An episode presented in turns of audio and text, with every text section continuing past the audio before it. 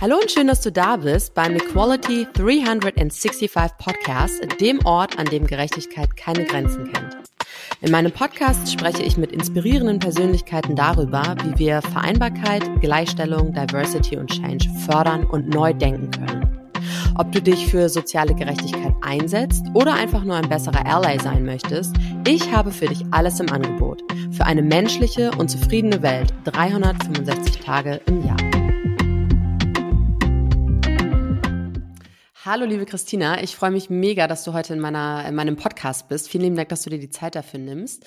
Und schön, dass du da bist. Ähm, magst du dich einmal persönlich vorstellen? Wer bist du und was machst du beruflich?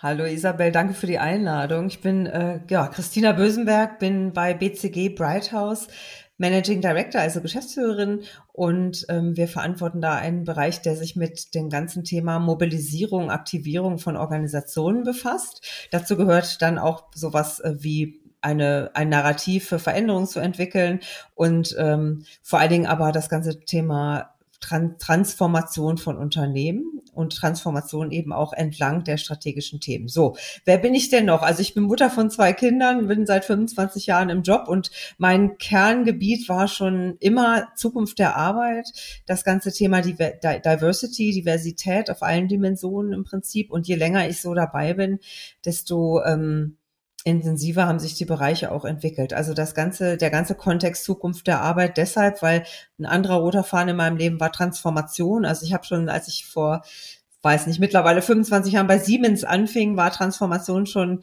das Thema. Das ist der rote Faden. Wahnsinn, sehr spannend, Dankeschön. Ähm, ich habe über dich gelesen, dass du Gründungspartnerin und Vorständin bei Pet World bist. Was genau steckt dahinter? Ähm, oder was ist deine, äh, deine, deine Motivation hinter einem solchen Ehrenamt? Kannst du da so ein bisschen was ja, zu sagen? Das ist eine, das ist eine gemeinnützige Vereinigung, ein gemeinnütziger Verein, der, äh, in dem wir Wasserprojekte in Afrika anstoßen, und zwar mit der Technologie relativ innovativ, Nebelnetze. Nebelnetze ähm, fangen Nebel und machen daraus über Nacht Wasser und ein Netz kann über 1000 Liter Wasser an bestimmten Standorten produzieren. Und wow. die stellen wir an äh, in Tansania und anderen ähm, Subsahara-Afrika Ländern an Schulen, in Gemeinden, aber vor allen Dingen geht es darum, durch Wasser Bildung zu ermöglichen. Denn ist ja allgemein bekannt, dass Mädchen und Frauen fürs Wasser organisieren, Wasser holen verantwortlich sind. Ihr kennt alle die Bilder mit den riesen Töpfen auf dem Kopf. Ja. Und ähm, sobald Wasser da ist, Trinkwasser da ist, dürfen auch Mädchen zur Schule gehen. Ähm, ist aber auch für die Jungen ähm, und für alle in der Gemeinde Lebenden interessant, denn klar, Wasser ist ja nicht nur Bildung, Wasser heißt auch gleich Hygiene, Wasser heißt gleich Gesundheit, gleich ähm, Entwicklung. Spannend. Wie bist du dazu gekommen? Also was ist so deine Motivation dahinter gewesen für dieses Ehrenamt? Gute Frage. Ich verstehe die Frage, glaube ich, gar nicht. Äh, ich finde das wichtig. Ich, ja. Wie bin ich dazu gekommen? Ich bin immer mein ganzes Leben lang viel gereist, unter anderem in Afrika und Asien. Und äh, ja, wer da einmal äh, wirklich gereist ist, und ich rede nicht von Fünf-Sterne-Hotels und Fünf-Sterne-Hotel hoppen, sondern Reisen, ähm, der sieht ja die, das wahnsinnige Elend, die wahnsinnige Armut. Und ich hatte, für mich war der Impuls und die Motivation, ich möchte gern was zurückgeben. Ich bin absolut privilegiert. und ähm, obwohl ich natürlich hier mit meinem First Gen, also Arbeiterkind, äh, Background nicht unbedingt in Deutschland, aber global. Ähm, von daher wollte ich was zurückgeben, aber nicht allein. Wir sind ein Team, wir sind eine Gruppe, eine Freundesgruppe und haben damals gesagt, wir machen das mit den Nebelnetzen an Schulen. Ja. Ja, richtig stark. Ähm, du bist ja Mutter, hast du gerade auch erwähnt, von zwei Kindern und du bist aber auch nebenbei eben erfolgreiche Geschäftsfrau, wenn man so möchte, oder Businessfrau. Ähm, wie lebst du Vereinbarkeit? Was ist dein Schlüssel zur Balance? Oh, ein großes Schlagwort. Jeder, der mich kennt, weiß, ich da immer reagiere. Also, ich möchte eigentlich gar nicht so richtig viel drüber reden. Ich würde das Thema nämlich gerne strategisch, taktisch runterkochen. Ja. Ich glaube, die Vereinbarkeitsdiskussion führt uns nirgendwo hin. Ich beantworte okay. gleich, wie ich das lebe, aber ich glaube, es überhaupt gar kein Problem ist. Und damit werde ich den nächsten Shitstorm ernten, gerne, also gerne auch äh, zu mir alles, aber ich glaube, wir machen uns da, und ich meine nicht nur die Frauen, natürlich Männer und Frauen relativ einfach mit. Also für mich, wie du hast gefragt, wie lebe ich es, für mich war es nie ein Thema. Ich habe, glaube ich, irgendwo da eine andere DNA. Ich fühlte mich nie verantwortlich dafür, Kinder großzuziehen im Sinne von Dasein, Betreuung, Essen, Kochen mittags und so. Das war irgendwo nie das, wo ich dachte, das muss eine Frau machen oder ich machen. Mhm. Ähm, ich habe, ähm, ich liebe meine Kinder und ich war auch viel da, aber ich habe das, äh, was ich nicht so gerne mache oder was auch beruflich nicht ging, habe ich natürlich ausgelagert. Und jetzt natürlich muss man sich das leisten können, aber in der Regel, wenn du arbeitest, kannst du es dir ja auch leisten. Mhm. Und ähm, ja, ich lebe das äh, ganz für mich ganz natürlich und ganz normal. Aber ich glaube, wir müssen da noch mal aus, wenn wir auf der Metaebene auf diese Vereinbarkeitsdebatte schauen, glaube ich, das sollten wir, das sollten wir so nicht mehr führen, wie wir die geführt haben, sondern eher zu so einem Selbstverständnis kommen. Es ist super toll, Kinder zu haben und es ist super toll, Karriere zu machen und beides geht gemeinsam. Mhm. Aber würdest du sagen, dass der, der männliche oder auch weibliche Teil, je nachdem, wie man in der Partnerschaft aufgestellt ist, ähm, auch eben gleichermaßen in gleichen Teilen ähm, Teilhabe für die Care-Arbeit der, des Kindes übernehmen sollte?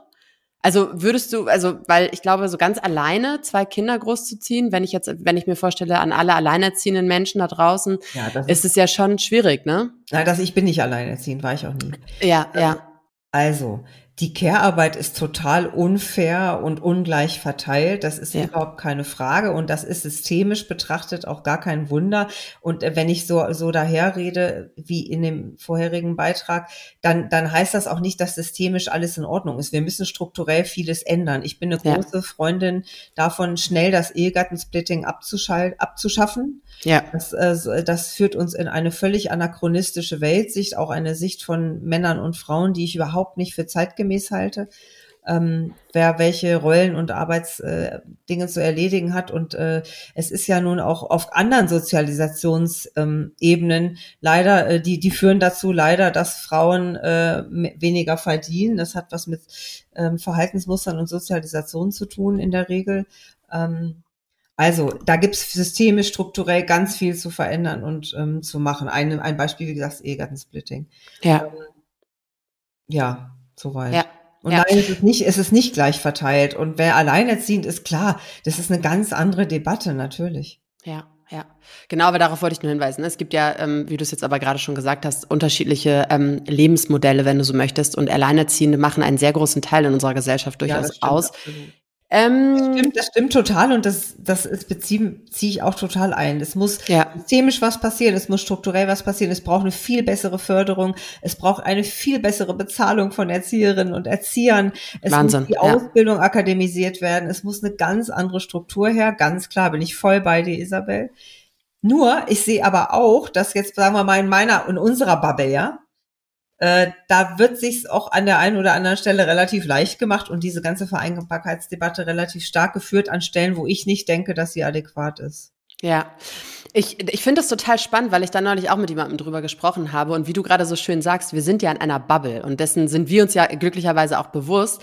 Ähm, und ja, ich gebe dir auch recht, dass es, ähm, dass es viele Menschen, die in einer solchen privilegierten Bubble leben, wahrscheinlich gar nicht wirklich trifft. Was ich aber auch sehe, ist, dass ähm, ja auch nur diese Menschen, die eben schon privilegiert sind, überhaupt die Kapazität haben, sich über sowas Gedanken zu machen und deswegen ja auch darüber sprechen. Ähm, unabhängig davon, dass es uns vielleicht gar nicht so wirklich betreffen möge, glaube ich, dass es trotzdem wichtig ist, darüber zu sprechen, eben für all die, die aufgrund ihrer Situation nicht die Kapazitäten haben, sich dazu laut zu ähm, positionieren. Weißt du, was ich ja, meine? Ich, ich, weiß, was du meinst. Und äh, wer, wer, wer da wirklich an Zahlen, Daten, Fakten Interesse hat, soll mich gerne nochmal anpingen. Es gab jetzt auch am Wochenende einen wunderbaren Bericht äh, im, im Handelsblatt, aber auch bei The Pioneer, wo nochmal Zahlen draufgeschaut wurde. Wir ja. sind das letzte Glied in der Kette, im, im negativen Sinne Teilzeit. Also in Deutschland wird, äh, Niederlande ist noch schlechter. Mhm. Also wenn man Frauen Erwerbskarrieren betrachtet. Frauen in Deutschland arbeiten in, im europäischen Vergleich am meisten in Teilzeit. Sorry, da stimmt irgendwas nicht, ne? Mit unserer mhm. Sichtweise auf. Wir haben ja auch dieses Thema Rabenmutter immer wieder. Ich mhm. bin total gegen Teilzeit. Außer mhm. man hat natürlich eingeschränkte Kinder, ne? gesundheitliche Einschränkungen oder wie auch immer. Oder alte Eltern zu pflegen. Es gibt genug Gründe. Aber mit normal gesunden Kindern braucht es keine Teilzeit. Da weiß ich, jetzt kommt der nächste Shitstorm. Ist auch gut so. Müssen wir diskutieren. Ich liebe ja die Debatte. ähm, aber äh, sag mal so, ich, ich höre deine Punkte und ich gebe dir auch in ganz vielem Recht, Isabel. Aber wenn wir das Schlusslicht in Europa sind, in Bezug auf Erwerbskarrieren von Frauen. Also die meiste Teilzeit Niederlande ist noch schlechter in Anführungszeichen. Also da stimmt ja irgendwas nicht. Mhm. Ich finde das, auch das finde ich spannend, weil auch da glaube ich, äh, wie du auch schon sagst, gibt es natürlich getrennte Meinungen, was auch total okay ist. Ne? Ich glaube, man muss darüber diskutieren und diesen Austausch auch irgendwie äh, forcieren und suchen, um eben da eine adäquate Lösung für den Großteil der Menschheit, wenn du so möchtest, oder unserer Gesellschaft zu finden.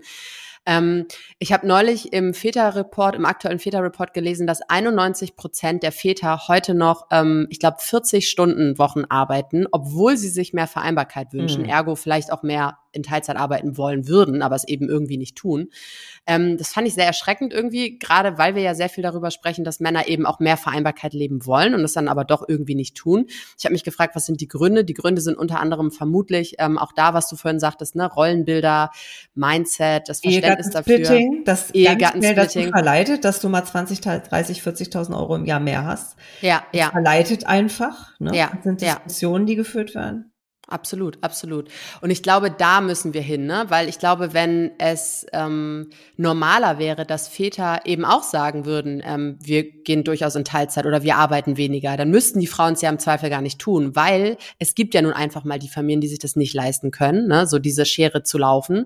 Und ähm, für die muss es, glaube ich, eine Option geben und die ist halt mhm. gerade nicht wirklich gegeben. Ja, interessante Diskussion. Ich sehe es genau wie du. Also wäre jetzt auch mein letzter Satz gewesen. Wenn wir über Teilzeit reden, dann doch bitte aber 50 50 und nicht 95 Prozent Frauen, ja. Also ja, das, da ja. stimmt was nicht, das kann nicht sein, das müssen wir ändern. Ja. Ähm, das sind die strukturellen Themen in der Regel auch, ne, die Regulatorik auch. Und das andere, ähm, was ich aber sehe in dem Punkt, den du gerade gemacht hast, Arbeit, äh, wir hatten ja diese Leist ich, ich mache ja diese Leistungskulturdebatte auch auf und ich glaube mhm. nicht, dass wir uns in der globalen Situation im Moment als Deutschland leisten können, das ja schrumpft als einziges europäisches Land, ne? eine negative Entwicklung im Wachstum hat ähm, ganz Schlusslicht in Europa. Der, die Economist schreibt ja sogar, wir behindern die europäische Entwicklung. Stimmt, mm, tun wir. Mm.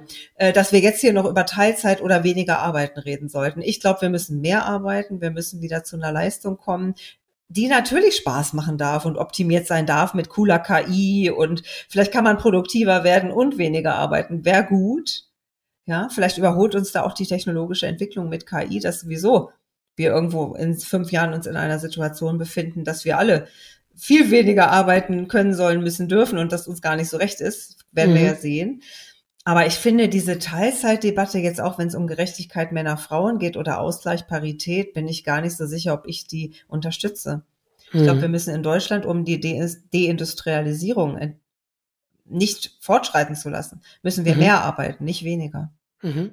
Und glaubst du, dass beispielsweise, wenn wir das mal komplett neu denken würden, ne? also wenn wir auf andere KPIs als Leistung zum Beispiel gehen würden, dann wäre ja eine Option zu sagen, soziale Gerechtigkeit könnte beispielsweise ein Riesenhebel sein, um unsere Gesellschaft ähm, zukunftsfähiger zu machen, um dafür zu sorgen, dass wir eine florierendere Wirtschaft haben, ähm, neben Faktoren wie beispielsweise Innovationskraft und Nachhaltigkeit und so weiter.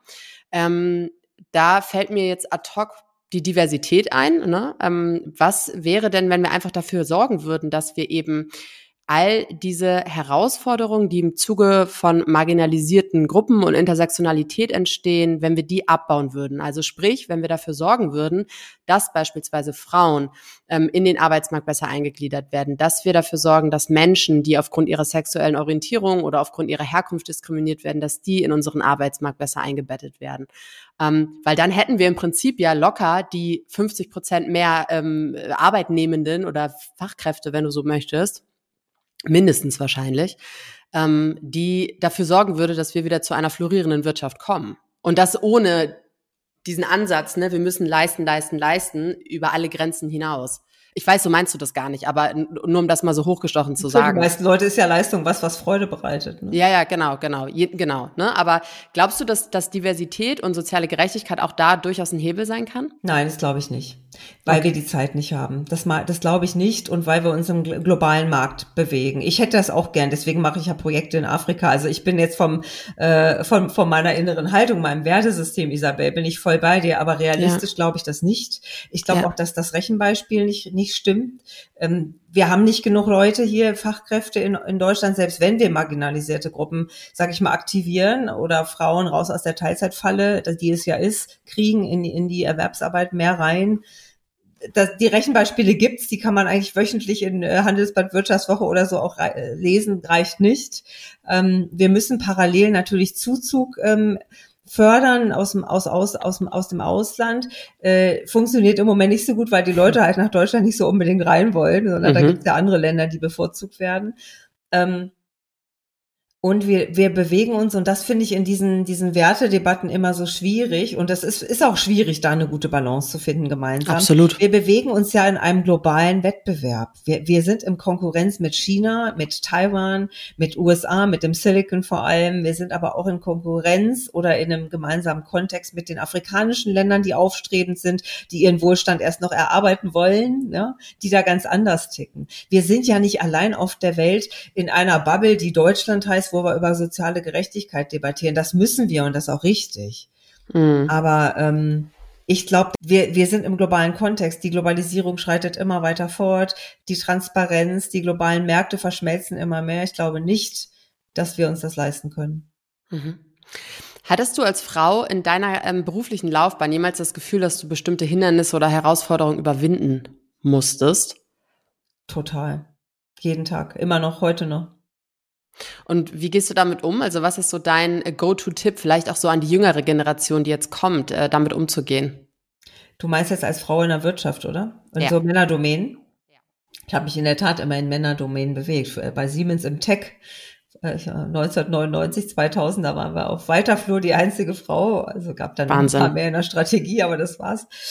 Ähm, Du, also, das ist ja eine super global galaktische Frage. Du hattest ja nach, nach, nach Hürden gefragt. Ne? Es gibt ja so mhm. ganz verschiedene Arten von Hürden. Es gibt ja so die Hürden, die dir im Alltag direkt begegnen, im Kontext Männer, Frauen.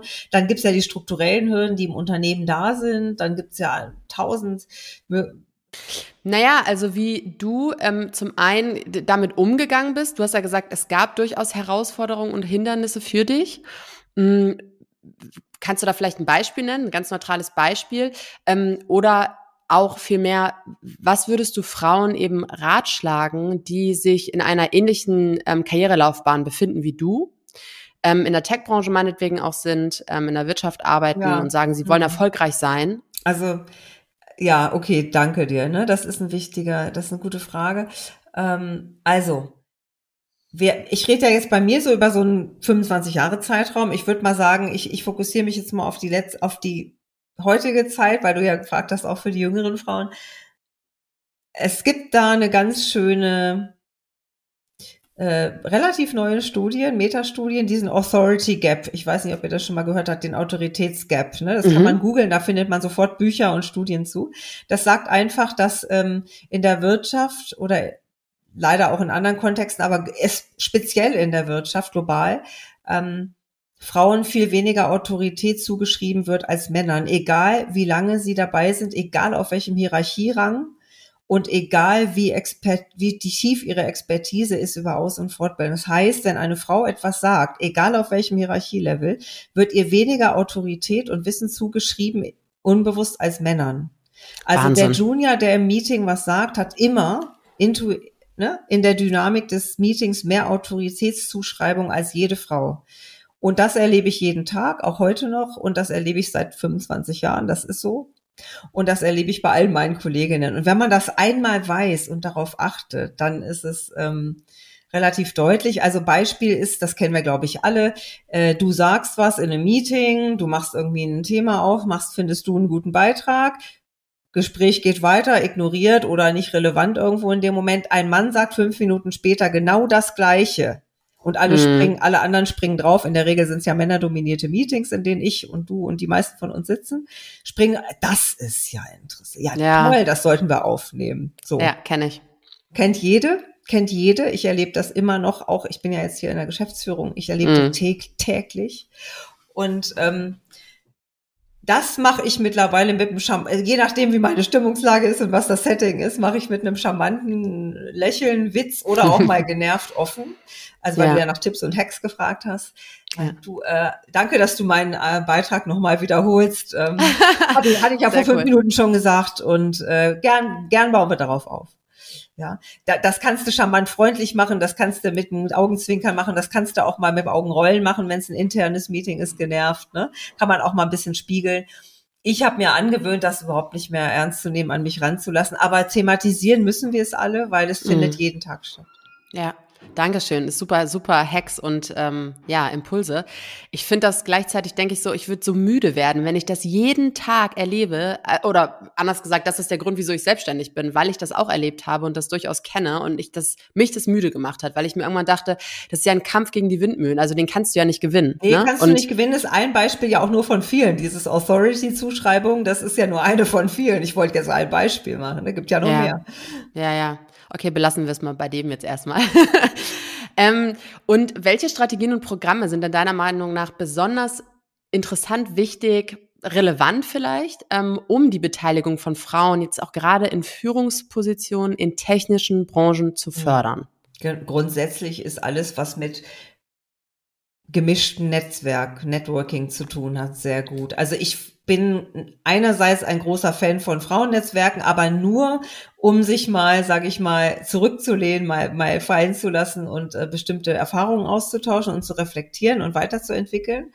Grundsätzlich, das, äh, deine, um deine Frage zu beantworten, ein Hebel sind definitiv gemischte Netzwerke, total mhm. Mhm. Äh, gut funktioniert. Ähm, Mentoring. Also ich habe mir immer sehr mächtige Männer gesucht, die mich, die meine Mentoren wurden. Ah. Kann, auch, heute gibt's ja sehr mächtige Frauen, die gab's früher einfach nicht. Also mhm. such dir jemanden drei, vier, fünf Ebenen über dir, der dein Mentor wird und dich auch wirklich mag und stärkt und dich cool findet. Das, also, ja. das ist wirklich ein guter Hebel, aber grundsätzlich gemischte Netzwerke in deiner Expertise-Area. Ähm, was auch gut funktioniert, sind einfach Regulatorik. Da gibt's äh, gute Studien, auch von Boston Consulting, die ich immer wieder in meinen Vorträgen auch nehme. Also leider ist es so, dass Zwang und Quote und Regulatorik die Dinge sind, die am nachhaltigsten wirken.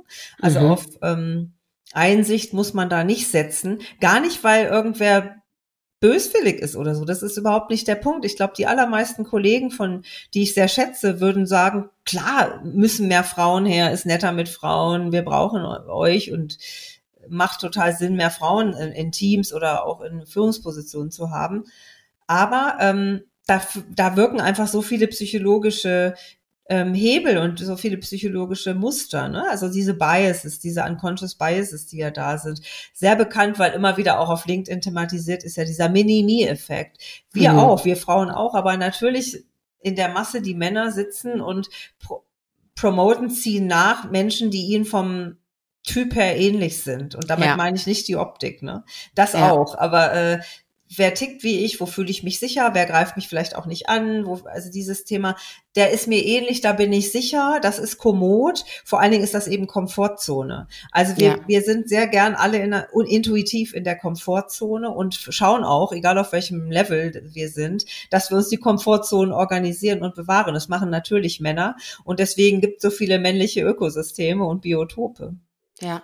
Glaubst du deswegen ähm, beispielsweise auch, dass diese Frauenquote, die ja heiß umstritten ist, ähm, notwendig ist? Also weil viele sagen ja, nee, wir brauchen keine Frau nur der Frauen wegen. Und dann gibt's aber andere Stimmen, die sagen, doch, doch, wir brauchen sie auf jeden Fall. Also weil Isabel, ich kenne keinen mehr, der dagegen ist. Keinen ja. Menschen, weder ja. bei Frauen noch ja. bei Ich bin seit 20 Jahren eine Befürworterin, Kämpferin Sehr für cool. die Quote. Anders geht's nicht. Ähm, wir werden anders keine Veränderung erreichen, sehen wir ja auch. Wer Albrighter regelmäßig liest, einen schönen Gruß an Wiebke Ankersen. Ähm, der weiß das und ähm, na selbstverständlich brauchen wir Quoten überall auf jedem Level. Sehr stark, danke. Ähm, wieso ist Diversität deiner Meinung nach im Arbeitskontext wichtig? Naja, die Standardantwort, Innovationskraft. Äh, es führt einfach zu besseren Entscheidungen, es führt zu besseren Ideen, es führt zu besseren Teamkonstellationen wir haben ja, also ich bin ja im Professional Services Segment, aber früher, als ich noch im Konzern war, du hast ja Kunden draußen in der Welt. Und die Kunden draußen in der Welt sind ja in aller Regel nicht irgendwo deutsche, weiße Frauen oder Männer, sondern ja. sind ja irgendwo eine Masse von sehr diversen Menschen. Und egal ob B2B oder B2C, ähm, je mehr diverser du in deinem Wirtschaftskontext Team bist, desto diverser kannst du ja auch deine Produkte, deine Services, dein Angebot schärfen ne? und da innovativer werden, mehr sehen, mehr, mehr Perspektiven reinbringen und einfach viel smarter sein.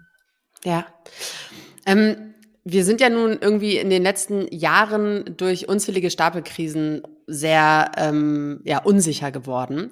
Und ich habe mich gefragt, weil gerade du ja nun auch schon unzählige Transformationen in Unternehmen unterstützt und ähm, ähm, ähm, ähm, befähigt hast sozusagen. Wie gelingt es denn nun eigentlich, eine erfolgreiche Transformation in einem Unternehmen umzusetzen, indem man darauf achtet, einerseits die Bedürfnisse der Mitarbeitenden auf eine gewisse Art und Weise zu berücksichtigen, aber gleichzeitig auch wirklich zu leisten und erfolgreich, also wirtschaftlich erfolgreich zu sein als Unternehmen? Ja, das ist natürlich die Königsfrage. Ja. Also einmal brauchst du, also basierend auf allem, was ich, alles, was ich sage, basiert natürlich auf, dass du gute strategische Ziele hast und innovativ tickst und klickst. So, das ist natürlich mhm. auch immer eine Wechselwirkung und Spirale. Mhm. Aber ähm, Transformation heißt ja nichts anderes als ähm, Kontext Erfolg, also einen erfolgsversprechenden Kontext, also Strukturen und Prozesse aufzubauen, die schnell, innovativ, ähm, kundenorientiert sind und ähm, aber auch die Menschen in diesem Kontext zu befähigen, zu motivieren, zu aktivieren, diesen neuen Weg, was ja Transformation dann irgendwo als Ziel hat, mitzugehen. Also einmal Kontext, Strukturprozess ist total wichtig und gleichermaßen wichtig die Menschen und ihr Verhalten, ihr Mindset, aber auch ihre Art der Energie, Energielevel, das sie haben.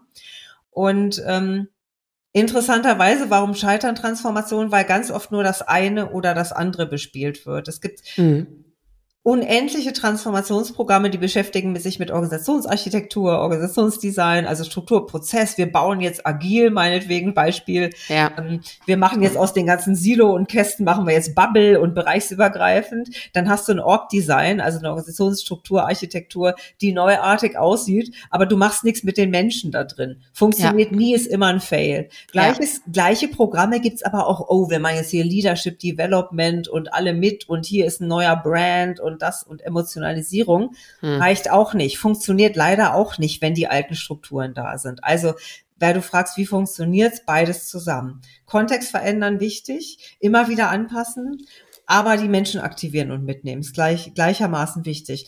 Und wenn man dann noch ein gutes, und das ist nicht zu unterschätzen, wenn man dann noch ein, ein, gutes Narrativ hat, also eine Geschichte, die der Change erzählt. Wir reden ja immer von Storytelling, ne? also ein mhm. Narrativ, das den Mitarbeitenden vermittelt, darum machen wir das und darum ist es ziemlich cool, wenn du da mitmachst.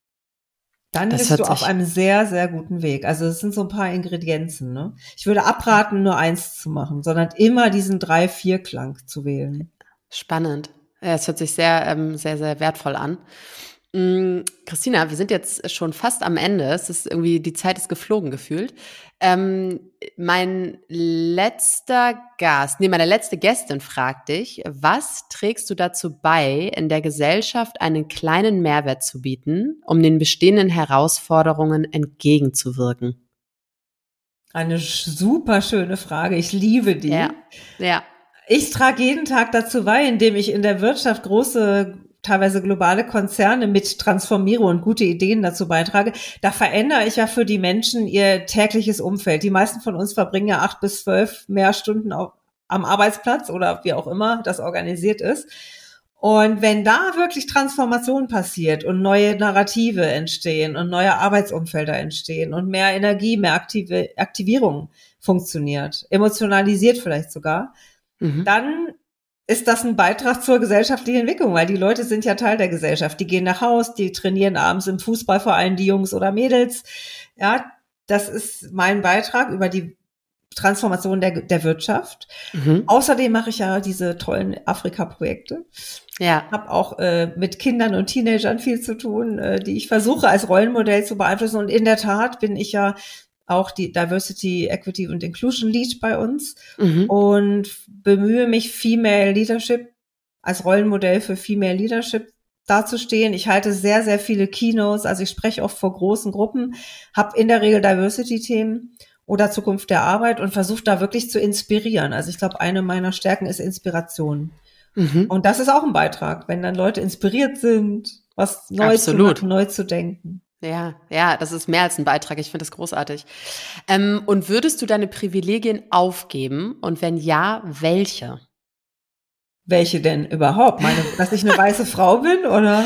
Beispielsweise. Also ich genau, ich finde das, äh, ich finde das schon mal stark, dass du so antwortest, weil die, die genau, also diese Frage, ich sehe in, in, den Gesichtern der Leute immer ein Fragezeichen erstmal und ich stelle die Frage bewusst ja. so, weil Privilegien ja eben genau weit gefasst ja. sind. Das kann von der Rolex am Arm bis zu dem Fakt, dass du weiß bist sein. Genau. Also, also Privilegien aufgeben, die das ein, das wird ja immer, tut jedem und immer weh natürlich. Ähm, mein größtes Privileg ist ja meine Hautfarbe, wenn ich habe so viel mit meinen afrikanischen Freundinnen und Freunden zu tun und das muss einem einfach bewusst sein. Das ist so jeden Tag. Mhm. Ähm, dadurch, dass ich ja ein First Gen bin, weiß ich auch, wie es ist, nicht privilegiert zu sein, ausgeschlossen mhm. zu sein aus bestimmten Netzwerken, für alles zehnmal so hart zu arbeiten wie mhm. andere. Und das ist nicht einfach. Und ähm, also die materiellen Privilegien, die habe ich mir halt erarbeitet. Klar kann ich die auch wieder aufgeben. Ich glaube, das ist so der Vorteil, wenn du first, wenn du, wenn du mal von null kommst. Also ich habe ja. mein Studium ja selbst finanziert. Ich habe keine Ahnung fünf Tage und vier Nächte die Woche parallel zum Studium gearbeitet hm. und habe das Geld selber verdient fürs für die akademische Ausbildung und ähm, daher weiß ich ja, wie es ist ohne. Und ja. natürlich weiß ich auch, dass es ohne total gut geht. Ja, wow. Dankeschön für deine offenen Worte. Ähm, magst du dem nächsten Gast, der nächsten Gästin noch eine Frage stellen? Wenn du für fünf Minuten von oben auf den Planeten Erde gucken könntest und eine einzige Veränderung mit deiner Superpower für immer festschreiben könntest, welche Veränderung wäre das? Wow. Wow, was für ein Abschluss. Christina, vielen lieben Dank, dass du dir die Zeit genommen hast. Ich weiß das wirklich sehr zu schätzen und ich habe mich riesig gefreut. Ich glaube, dass du ganz viele Menschen mit deinen Worten inspirierst und ähm, ich freue mich, dass du ja an meiner Bewegung ähm, mit dem Podcast teilnimmst. Dankeschön. Vielen Dank, Isabel. Es war ein sehr, sehr tolles Gespräch und du hast super Fragen gestellt. Ich danke dir. Dankeschön. Das war schon wieder für heute. Wenn dir diese Episode gefallen hat, dann abonniere meinen Podcast und unterlasse mir gerne eine Bewertung. Bis zum nächsten Mal. Merci und bye bye.